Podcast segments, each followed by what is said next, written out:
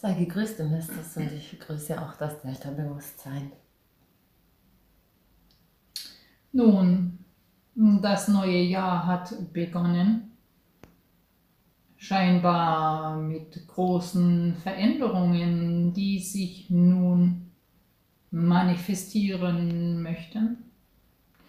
Letztlich ist es so, dass es in diesem Jahr der Resilienz für euch darum geht, auch innerhalb von Veränderungen ganz bei euch zu bleiben, in einer Verbundenheit zur seelisch-geistigen Quelle, angebunden zu sein sozusagen an eure innere Weisheit, um darauf aufbauend Freundschaft mit Veränderung schließen zu können.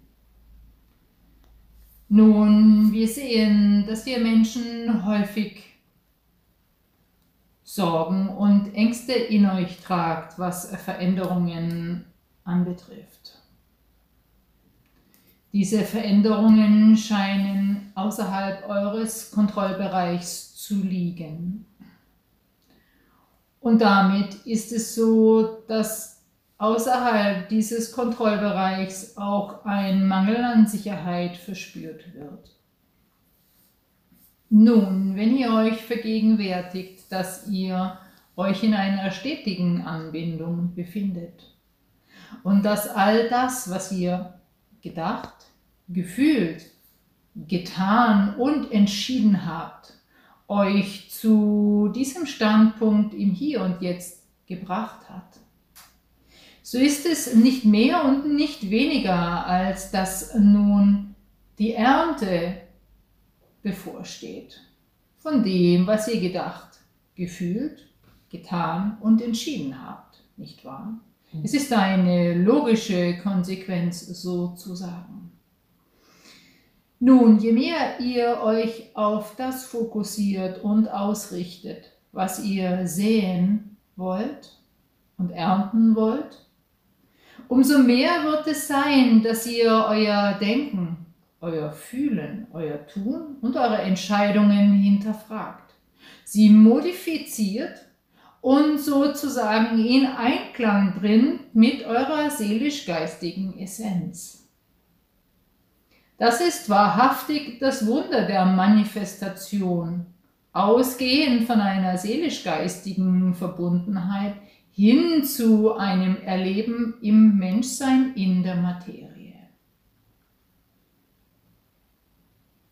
Nun, so solltet ihr in den kommenden zwei bis drei Tagen hinterfragen, was ihr in der Vergangenheit gesät habt und was nun zur Ernte bereit ist.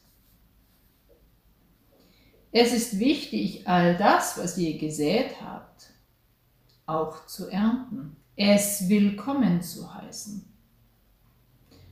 Eine weitere Frage wird dann sein, was tut ihr, tut ihr mit dieser Ernte, mit diesem Ergebnis?